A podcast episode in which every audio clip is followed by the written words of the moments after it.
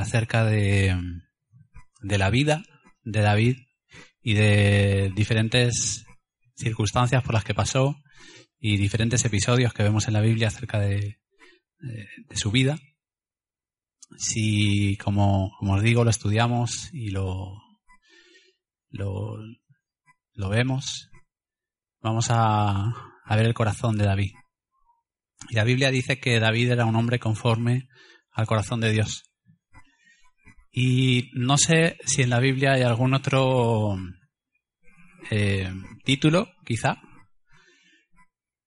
quitando a Jesús, que, pueda ser más,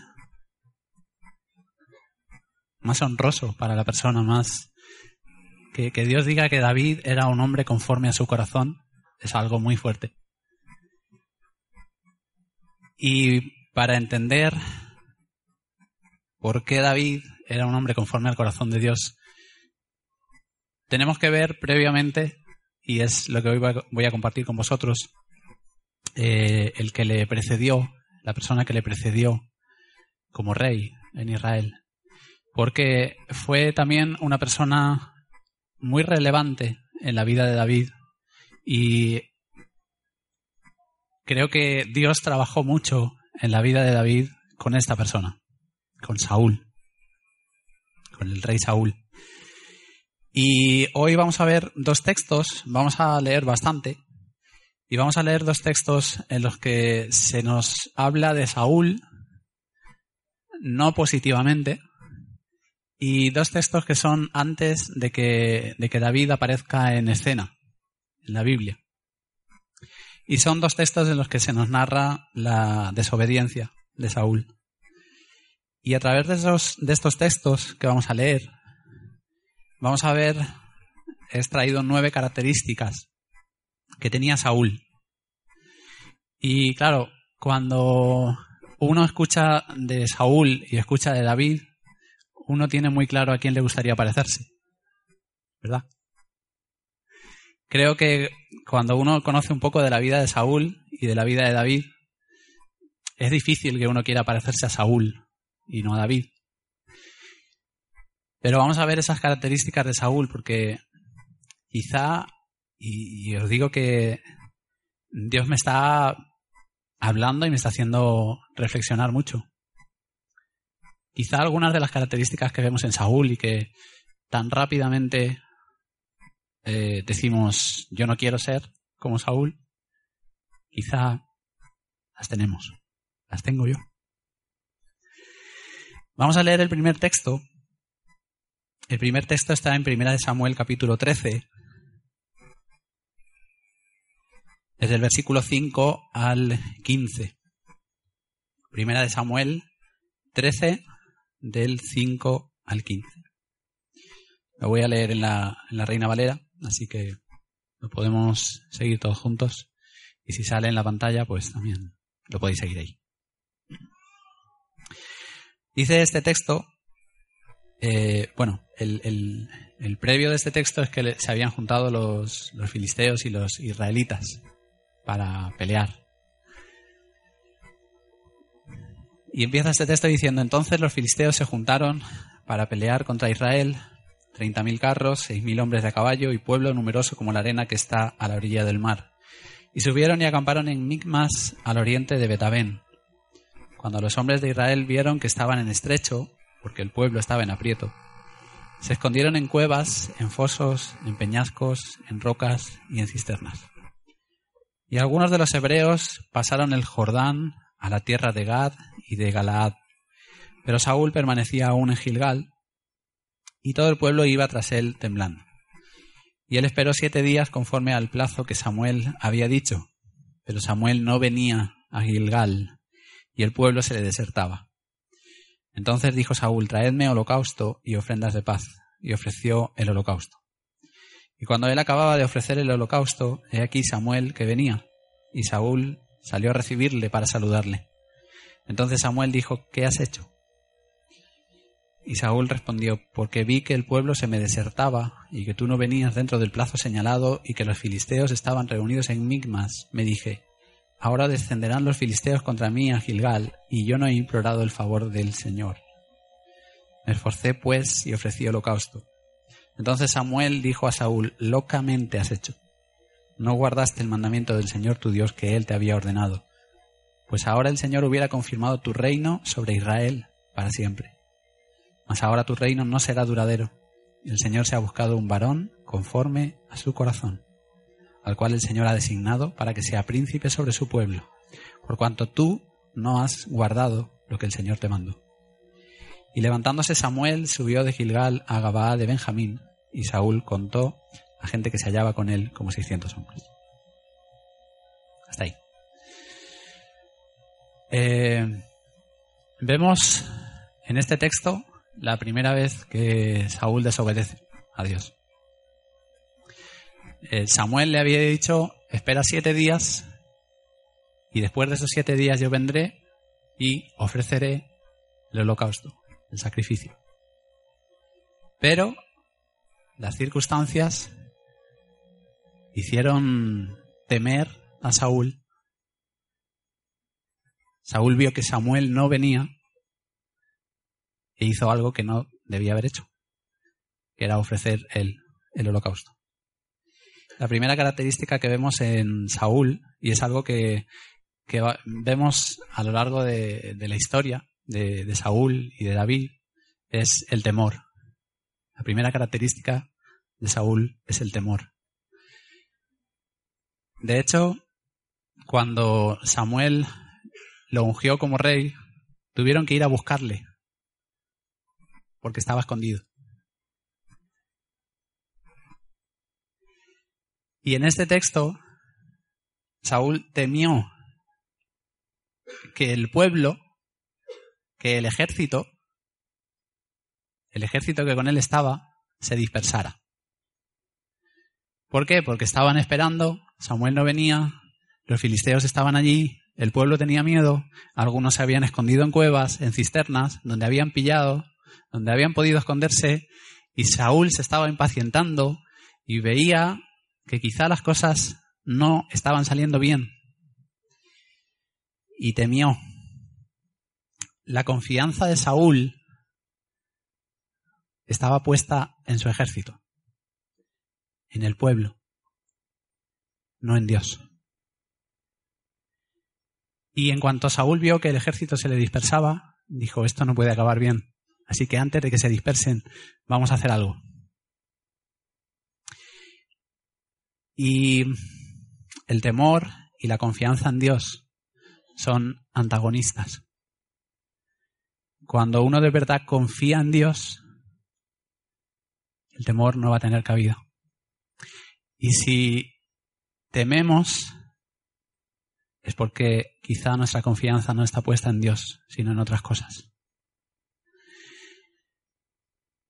Y muchas veces, como decía Pedro antes en la alabanza, las circunstancias que vivimos van a probar, van a probar dónde está puesta nuestra confianza. Saúl se vio presionado por las circunstancias y temió. Y fue una prueba de que su confianza no estaba en Dios. Estaba en su ejército y en él, en él mismo. Y me pregunto si yo en ocasiones no actuaré como Saúl. Si yo en determinadas ocasiones no tendré temor en función de lo que veo y no en función de lo que Dios me ha hablado. La segunda característica que vemos en este texto eh, acerca de Saúl es la falta de consideración a la autoridad espiritual que Dios había puesto. En 1 Samuel 10, 8, Samuel le dijo a Saúl, Luego bajarás delante de mí a Gilgal. Entonces descenderé yo a ti para ofrecer holocaustos y sacrificar ofrendas de paz.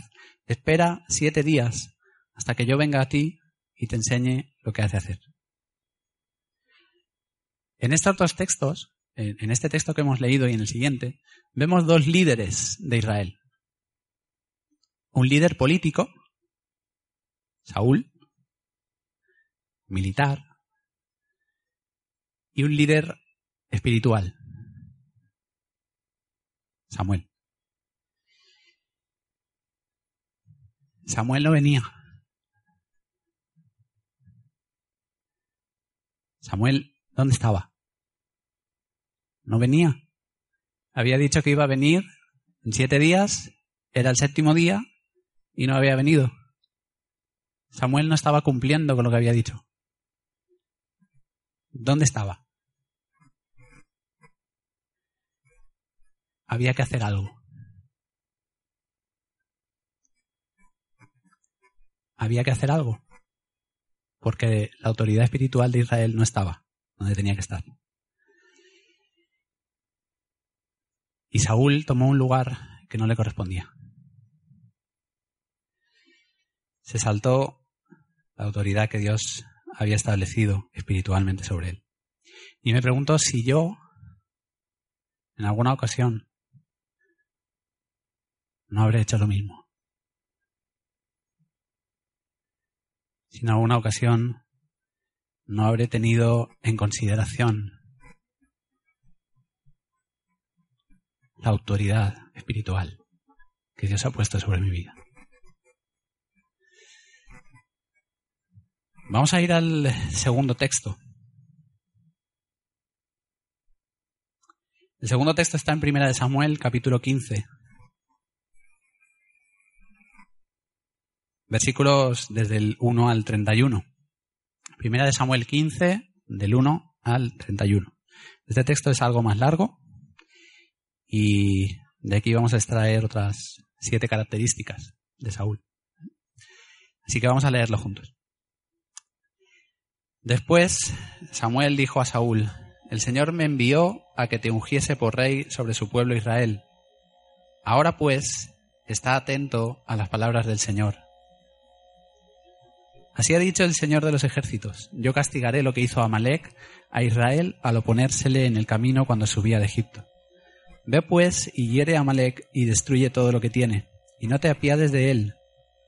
Mata a hombres, mujeres, niños y aun los de pecho vacas, ovejas, camellos y asnos. Saúl pues convocó al pueblo y les pasó revista de en Telaim doscientos mil de a pie y diez mil hombres de Judá. Y viniendo Saúl a la ciudad de Amalek, puso emboscada en el valle, y dijo Saúl a los ceneos, Idos, apartaos y salid de entre los de Amalek, para que no os destruya juntamente con ellos, porque vosotros mostrasteis misericordia a todos los hijos de Israel cuando subían de Egipto. Y se apartaron los ceneos de entre los hijos de Amalek, y Saúl derrotó a los amalecitas desde Ávila hasta llegar a Sur, que está al oriente de Egipto. Y tomó vivo a Agag, rey de Amalek, pero a todo el pueblo mató a filo de espada. Y Saúl y el pueblo perdonaron a Agag y a lo mejor de las ovejas y del ganado mayor, de los animales engordados, de los carneros y de todo lo bueno, y no lo quisieron destruir, mas todo lo que era vil y despreciable destruyeron. Y vino palabra del Señor a Samuel diciendo, me pesa haber puesto por rey a Saúl, porque se ha vuelto de en pos de mí y no ha cumplido mis palabras. Y se apesadumbró Samuel y clamó al Señor toda aquella noche. Madrugó luego Samuel para ir a encontrar a Saúl por la mañana. Y fue dado aviso a Samuel diciendo, Saúl ha venido a Carmel, y he aquí se levantó un monumento, y dio la vuelta, y pasó adelante y descendió a Gilgal. Vino pues Samuel a Saúl, y Saúl le dijo, Bendita, bendito seas tú del Señor. Yo he cumplido la palabra del Señor. Samuel entonces dijo, Pues qué valido de ovejas y bramido de vacas es este que yo oigo con mis oídos. Y Saúl respondió, De Amalek los han traído, porque el pueblo perdonó lo mejor de las ovejas y de las vacas, para sacrificarlas al Señor tu Dios. Pero lo demás lo destruimos. Entonces dijo Samuel a Saúl, déjame declararte lo que el Señor me ha dicho esta noche. Y él le respondió, di. Y dijo Samuel, aunque eras pequeño en tus propios ojos, ¿no has sido hecho jefe de las tribus de Israel, y el Señor te ha ungido por rey sobre Israel? Y el Señor te envió en misión y dijo, ve, destruye a los pecadores de Amalek y hazles guerra hasta que los acabes. ¿Por qué, pues, no has oído la voz del Señor, sino que, has vuelto, sino que vuelto al botín has hecho lo malo ante los ojos del Señor? Y Saúl respondió a Samuel, antes bien he obedecido la voz del Señor y fui a la misión que el Señor me envió. Y he traído a Gag, rey de Amalek, y he destruido a los amalecitas. Mas el pueblo tomó del botín ovejas y vacas, las primicias del anatema, para ofrecer sacrificios al Señor tu Dios en Gilgal. Y Samuel dijo, Se complace el Señor tanto en los holocaustos y víctimas como en que se obedezca a las palabras del Señor. Ciertamente el obedecer es mejor que los sacrificios y el prestar atención que la grosura de los carneros, porque como pecado de adivinación es la rebelión y como ídolos e idolatría la obstinación. Por cuanto tú desechaste la palabra del Señor, Él también te ha desechado para que no seas rey. Entonces Saúl dijo a Samuel, yo he pecado, pues he quebrantado el mandamiento del Señor y tus palabras, porque temí al pueblo y consentí a la voz de ellos. Perdona pues ahora mi pecado, y vuelve conmigo para que adore al Señor. Y Samuel respondió a Saúl, no volveré contigo porque desechaste la palabra del Señor, y el Señor te ha desechado para que no seas rey sobre Israel. Y volviéndose Samuel para irse, él se asió de la punta de su manto y, y éste se rasgó. Entonces Samuel le dijo, el Señor ha rasgado hoy de ti el reino de Israel, y lo ha dado a un prójimo tuyo mejor que tú. Además, el que es la gloria de Israel no mentirá ni se arrepentirá, porque no es hombre para que se arrepienta. Y él dijo, yo he pecado, pero te ruego que me honres delante de los ancianos de mi pueblo y delante de Israel, y vuelvas conmigo para que adore al Señor tu Dios. Y volvió Samuel tras Saúl y adoró Saúl al Señor. Este texto es un poco más largo, pero quería leerlo todo, porque en ese texto vemos muchas características de Saúl. Primero, para poner un poco en contexto, ¿quiénes eran los amalecitas? Porque es duro que el Señor le diga, destruye totalmente a los amalecitas. ¿No? No dejes nada de los amalecitas.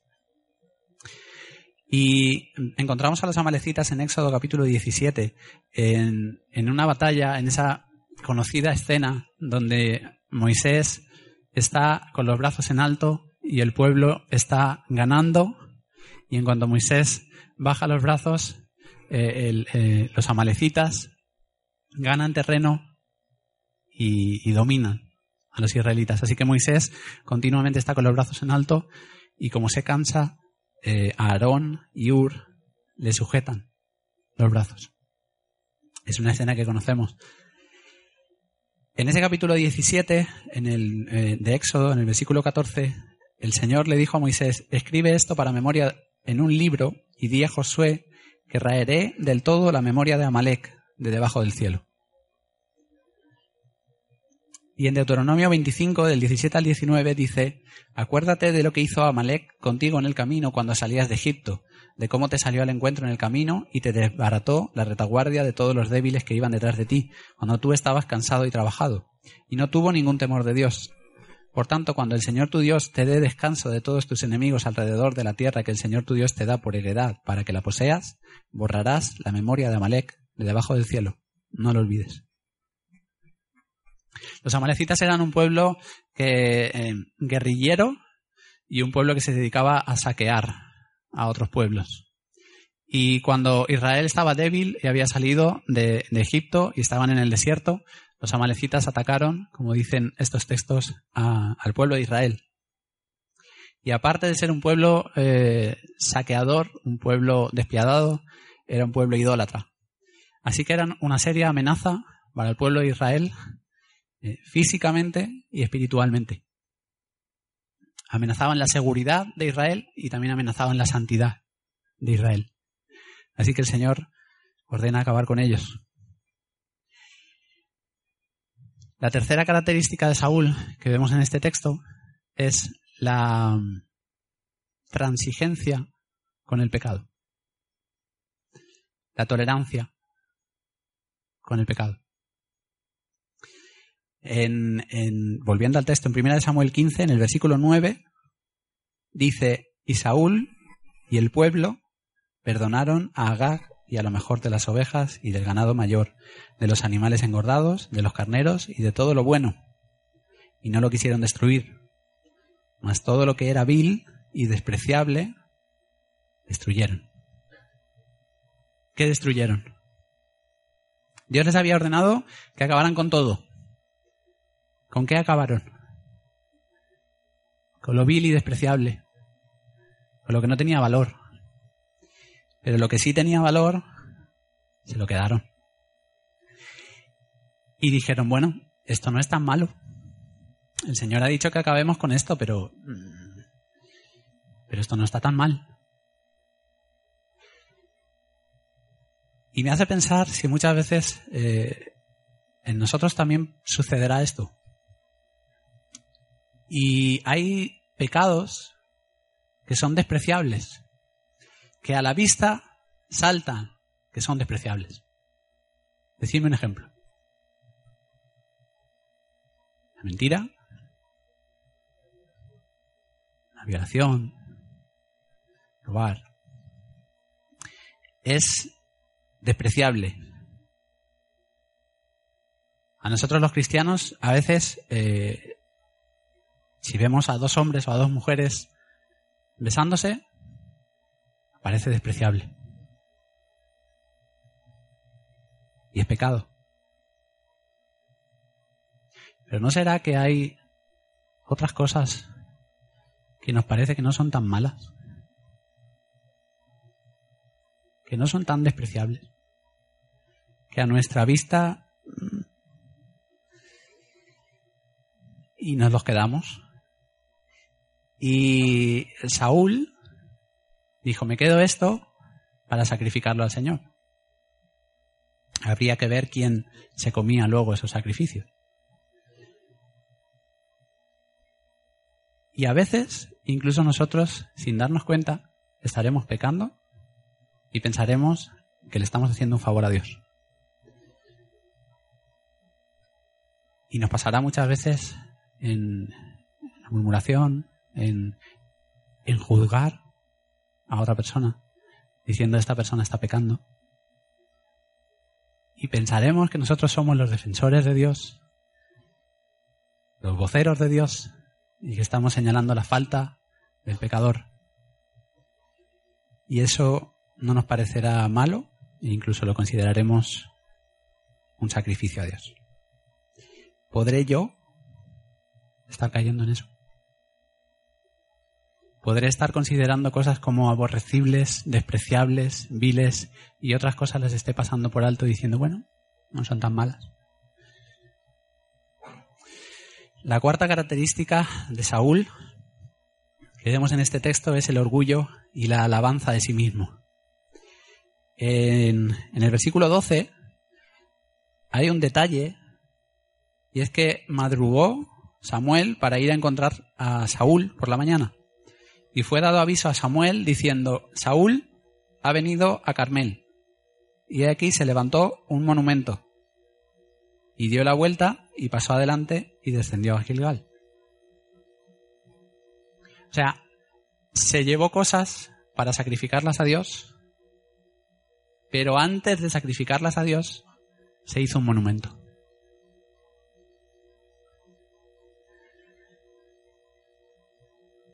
Los, eh, estudiosos, los expertos dicen que se levantaban columnas conmemorativas de la victoria. Porque Saúl había ganado, había ganado la batalla y se levantó un monumento. Antes de sacrificar a Dios. Saúl pensó, qué bien lo he hecho. Me he llevado esto para sacrificarlo a Dios, pero fíjate qué bien he peleado en la batalla. Saúl, en este texto, lo vemos como alguien orgulloso, como alguien eh, se alababa a sí mismo, que se hizo un monumento, pero no siempre fue así. En el versículo 17, Samuel le dice, aunque eras pequeño en tus propios ojos, ¿no has sido hecho jefe de las tribus de Israel y el Señor te ha ungido por rey sobre Israel? Hubo un momento en el que Saúl pensaba que no era ni siquiera digno de ser rey. Pero aquí, en este texto, lo vemos levantándose un monumento a él. ¿Sería que Saúl se había olvidado de quién lo puso por rey? ¿Sería que Saúl había llegado a pensar que eran sus fuerzas, sus virtudes, sus fortalezas las que le daban la victoria y no era Dios? ¿Y será que yo puedo caer en lo mismo? ¿Será que yo puedo confiar en mis fuerzas y cuando consiga una victoria decir qué bueno soy? Qué bien lo he hecho. Y olvidarme de quién me da la victoria. La quinta característica que vemos de Saúl es la falsa espiritualidad.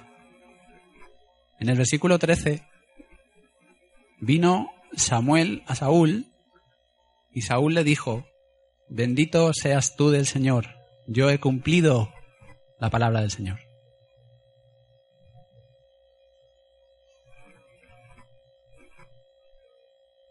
¿Cómo que has cumplido la palabra del Señor? Y me encanta la respuesta de, Samuel. Le dice, ¿y entonces qué es eso que escucho? O sea, ¿qué son esos balidos de ovejas? ¿Qué son esos mugidos de las vacas? Si tenías que exterminarlo todo. Pero he cumplido lo que el Señor me dijo. Saúl decía una cosa, pero las vacas mugían otra.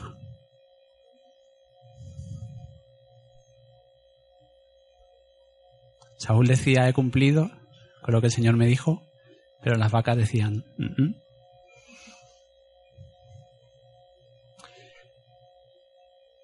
Y hay un, refrán en, castellano que, todos conocemos. Aunque la mona se vista de seda, mona se queda. Y Saúl se, puso sus mejores sedas, pero no pudo ocultar lo que pasaba.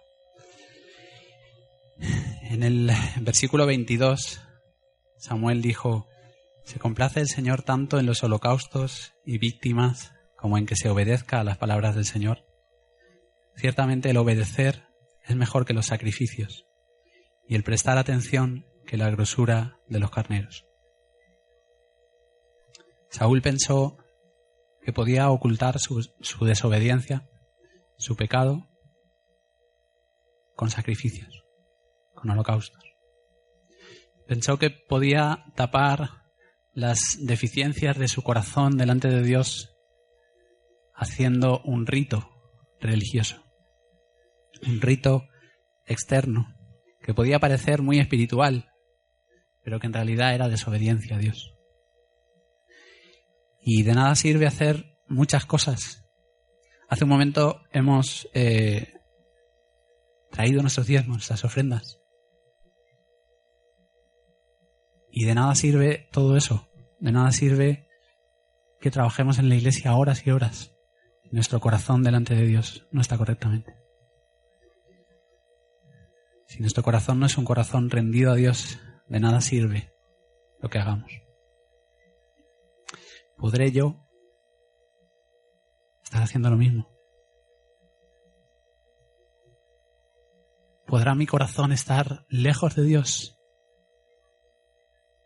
y taparlo con servicio en la iglesia, con ofrendas, con diezmos? La sexta característica de Saúl en este texto es la desobediencia. Y es evidente. En el, en el hebreo, la palabra obediencia, o sea, la palabra obedecer y la palabra escuchar son la misma. Obedecer y escuchar es lo mismo.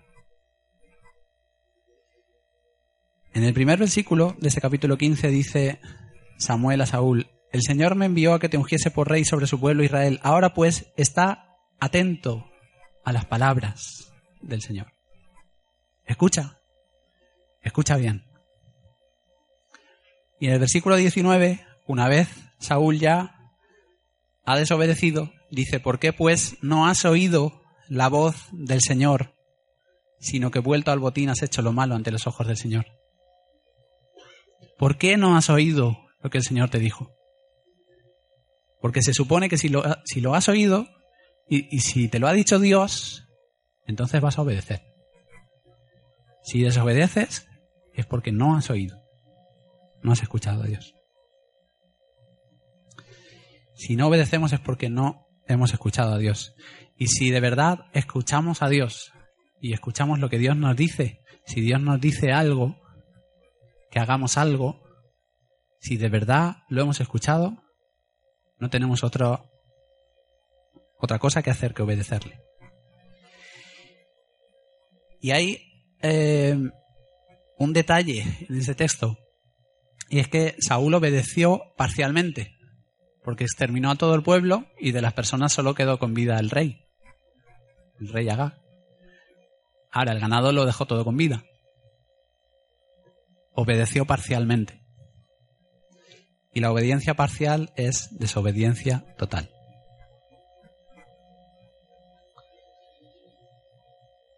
En el versículo 23 dice Samuel, porque como pecado de adivinación es la rebelión y como ídolos e idolatría la obstinación. Por cuanto tú desechaste la palabra del Señor, Él también te ha desechado para que no seas rey. Dice aquí que, que la rebelión es como el pecado de adivinación. Curiosa comparación. Porque, bueno, Saúl acabó yendo también a una divina. Pero dice que como el pecado de adivinación es la rebelión. ¿Y qué tienen que ver una cosa con la otra? En los dos casos estás confiando en la sabiduría de alguien que no es Dios. En la adivinación estás confiando en la sabiduría de una persona que tenga supuestos poderes. Y en la rebelión estás confiando en ti mismo. Estás diciendo, bueno, el Señor ha dicho esto, pero voy a hacer otra cosa. Estás poniendo tu sabiduría por encima de la sabiduría de Dios. Y la obstinación o la arrogancia, como pone en otras versiones, dice que es como la idolatría.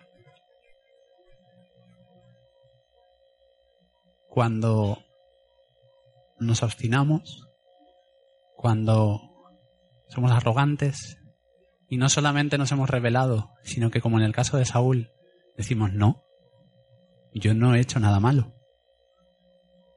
Eso es idolatría. Y estás poniendo un ídolo, o en este caso yo, estoy poniendo un ídolo que soy yo. Y Saúl era tan idólatra como los filisteos del primer texto o como los amalecitas del segundo texto. Saúl era tan idólatra como ellas, como ellos. Porque el ídolo de Saúl se llamaba Saúl. Y él decidía si lo que Dios le había dicho estaba bien, estaba mal, si hacía o no hacía, e incluso decía, no, yo no he hecho nada malo. Aunque las vacas mugieran otra cosa. No reconocer nuestros fallos es un reflejo de idolatría. Porque nos estamos poniendo nosotros como ídolos de nosotros mismos. Eh, ¿Le ha pasado alguna vez, o esto a veces sale en las noticias, ¿no? Que alguien, o sea, se ha descubierto que alguien ha hecho algo y dices, no puede ser. Esa persona no es posible que haya hecho eso. No es posible. ¿Por qué? Porque te has hecho una imagen de esa persona que luego no se ha correspondido con la realidad. Eso es lo que nos pasa muchas veces con nosotros. Yo no he hecho nada malo. ¿Por qué? Porque tenemos una imagen idolatrada de nosotros mismos. Un ídolo no puede fallar.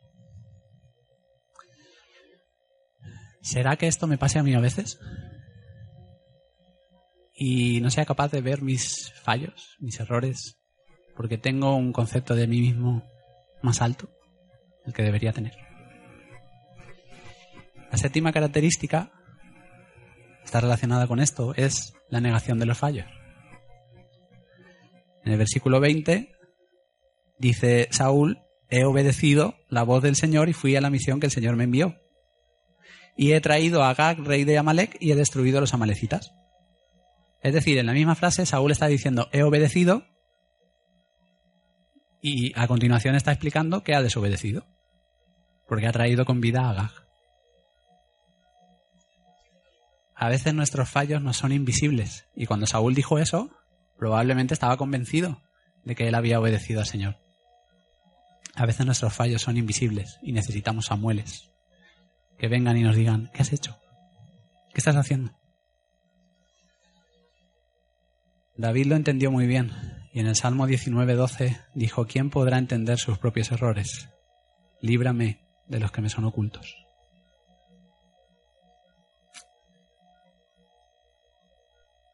Y el Señor me tiene que ayudar a entender mis propios errores, porque a veces me son invisibles.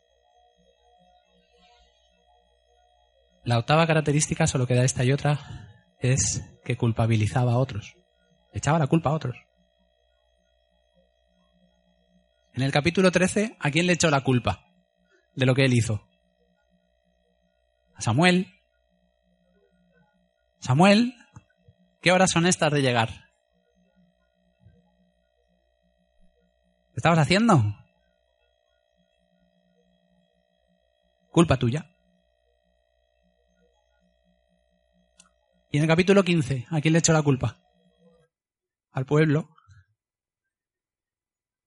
En el versículo 15 dice Saúl, de Amalek los han traído, porque el pueblo perdonó lo mejor de las ovejas y de las vacas, para sacrificarlas al Señor tu Dios.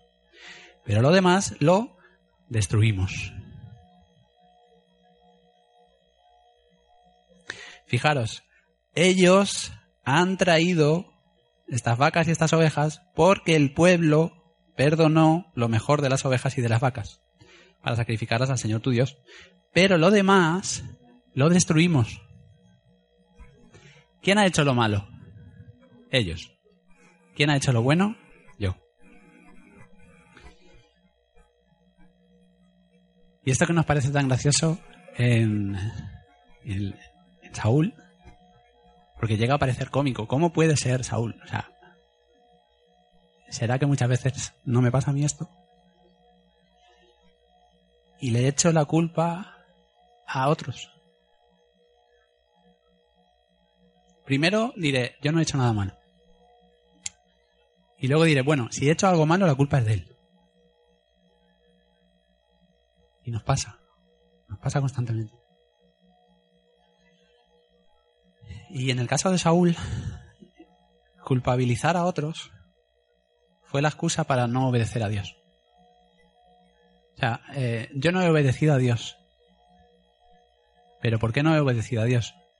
Porque ellos no han hecho lo correcto. Y la última característica de Saúl en estos textos es que se dejaba llevar por la gente, por lo que la gente decía, y no por Dios. Saúl prefería ser popular a ser obediente a Dios. En el capítulo 13 se le iba al pueblo, se le iba al pueblo, como el pueblo se le iba tenía que hacer algo, aunque estuviera mal. Y en el capítulo 15 dice, yo he pecado, en el versículo 24, yo he pecado, pues he quebrantado el mandamiento del Señor y tus palabras, porque temí al pueblo y consentí a la voz de ellos. Perdona pues ahora mi pecado. Probablemente en ese en ese momento la gente, claro, cuando dos ejércitos van a la batalla, se pelean los ejércitos, ¿no? Un ejército no se pelea con las vacas, se pelea con las personas. Entonces, eh, probablemente acabaron con todo el ejército de los amalecitas y después vieron el ganado. Y el pueblo quizá dijo, oye, pues esto no lo podíamos quedar. ¿No? Y Saúl le hizo más caso al pueblo que a Dios. De nuevo se ve el temor, porque dice temía al pueblo. Pero temió más las consecuencias humanas de obedecer a Dios que las consecuencias divinas de desobedecerle. O sea, él temió más lo que el pueblo pudiera hacerle por no coger ese ganado que lo que Dios pudiera pensar de él si no hacía lo que tenía que hacer. Y muchas veces me pregunto, ¿será que yo a veces le hago más caso ¿O me importa más lo que la gente piense, lo que la gente diga, que lo que Dios dice? Porque si Dios me dice algo y Dios me dice que tengo que hacer algo, yo debo ser consecuente. y yo debo obedecer a Dios. Pero si Dios me dice algo y por lo que la gente dice de mí, yo no cumplo con lo que Dios me ha dicho que haga, entonces tengo un problema. Cuidado con dejarnos llevar por lo que la gente dice y no por lo que Dios dice. Termino ya. Como decía al principio, todos queremos ser como David. Pero muchas veces, sin darnos cuenta, somos como Saúl. Podrás pensar, no, yo no soy como Saúl. Pero es que Saúl tampoco pensaba que era así. Yo lo hago bien, yo obedezco a Dios, hice lo que tenía que hacer, he hecho lo correcto.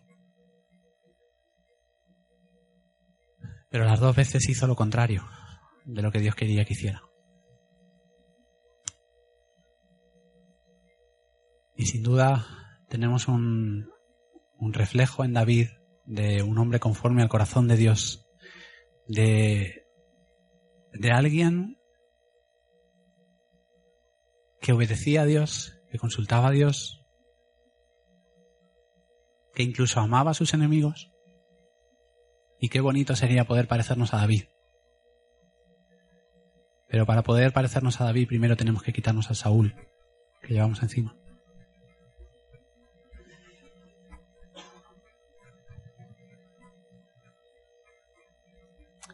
En, los siguientes eh, mensajes que comparta con vosotros estaremos viendo acerca de la vida de David y de por qué David era un hombre conforme al corazón de Dios. Vamos a orar. Señor, te damos gracias por tu palabra. Gracias, Señor, porque hay tanta riqueza y tantos tesoros que a veces se nos pasan por alto, que a veces no son ocultos. Señor, tú quieres revelarnos nuestra condición, la condición de cada uno de nosotros. Y Señor, te pedimos que, que hagas tu obra, que hagas tu obra con nosotros. Perdona nuestros pecados, Señor. Perdónanos por levantarnos muchas veces en rebeldía y ni siquiera ser conscientes. Perdónanos muchas veces por no obedecer tu palabra y tratar de justificarnos y tratar de, echar la culpa a quien sea con tal de no quedar mal nosotros. Señor, ayúdanos a obedecerte. Ayúdanos a ser fieles a ti. Pase lo que pase, venga lo que venga, sean las circunstancias que sean en nuestra vida. Nos aprieten las circunstancias, nos aprieten los enemigos, que nos podamos mantener fieles a ti, Señor. Ayúdanos. Ayúdanos porque en nuestras fuerzas hacemos todo lo contrario y queremos apoyarnos en nuestra, en nuestra fuerza, en nuestra sabiduría, en lo bien que hacemos las cosas, olvidándonos de que tú eres quien gana las victorias.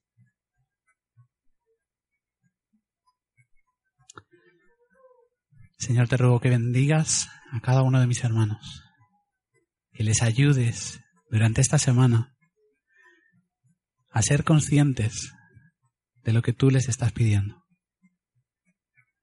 a ser conscientes de lo que tú quieres, Señor, de lo que tú quieres para tu iglesia, de lo que tú quieres para cada una de nuestras vidas. Y que no actuemos en nuestra fuerza, en nuestras ideas, en nuestros pensamientos, sino de acuerdo a lo que tú quieres. Bendícelo, Señor, y juntos alabamos y bendecimos tu santo nombre. Amén.